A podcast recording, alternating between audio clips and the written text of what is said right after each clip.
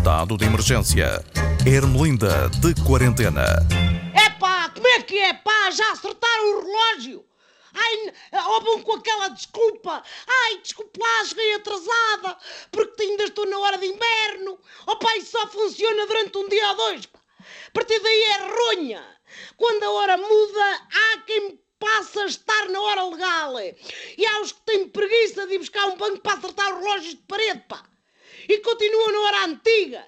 São os chamados foras da lei, pá. Ficam na hora de contrafação. Até podem ser apreendidos para azar e tudo, juntamente com os perfumes, que parecem de marcas boas, mas depois cheiram a vinagreta. Sabem quem é a nova campeã olímpica da contrafação, pá?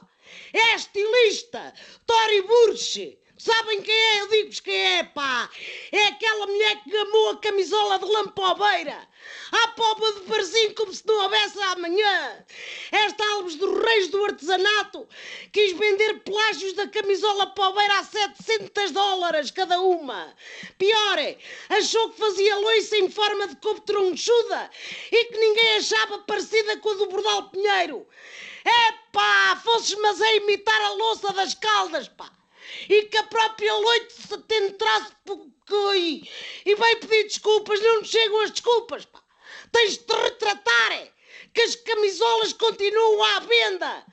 E na Póvoa, sabe Deus o esforço daquelas mulheres a tricotarem e abordar um dia inteiro.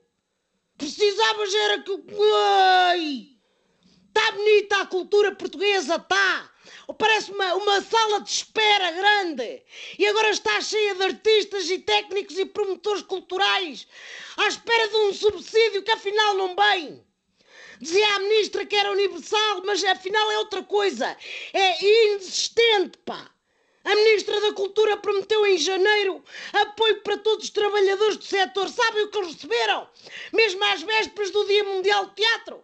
Eu conto-vos um mail a dizer que o apoio foi recusado, pá. Qual é a lógica?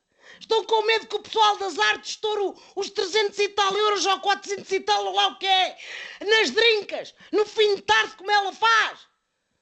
É pá, ninguém é para comer, pá. Ninguém bebe de estômago vazio, pá. É para pagar a eletricidade, está cortada, e a água. E para dar de comer aos filhos, Alguém que para o Ministério da Cultura me dar a pilha aos relógios, que não estão atrasados uma hora, não. Estão parados, pá. Nervos. Ou então, olha, façam o chamado Banco Cultural, é, porque para os bancos há sempre guito.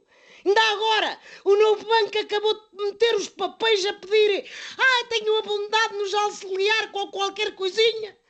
Coisa pouca, sabe o que eles pediram? 600 milhões de aéreos, pá.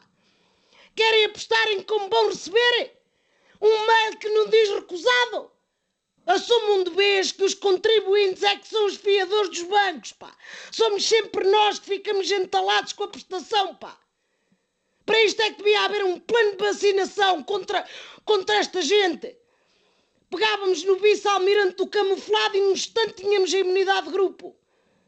O homem já despachou as vacinas de uma data de professores, pá para ver se a Covid não fica encalhada nas escolas, como aquele barco no canal do Suez. Cunca, também vocês viram aquele porta-contentores enfaixado? Já me aconteceu uma vez no corredor do supermercado. Eu queria passar e estavam duas paletas de feijão catarino a bloquear a passagem, pá.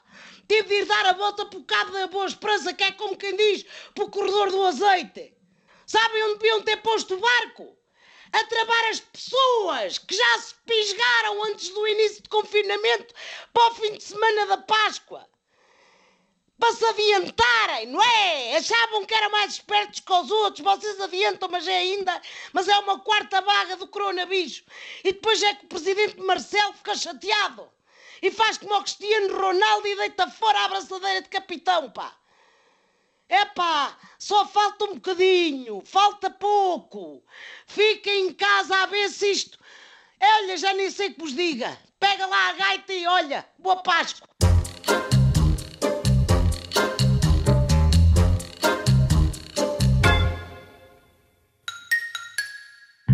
Estado de emergência.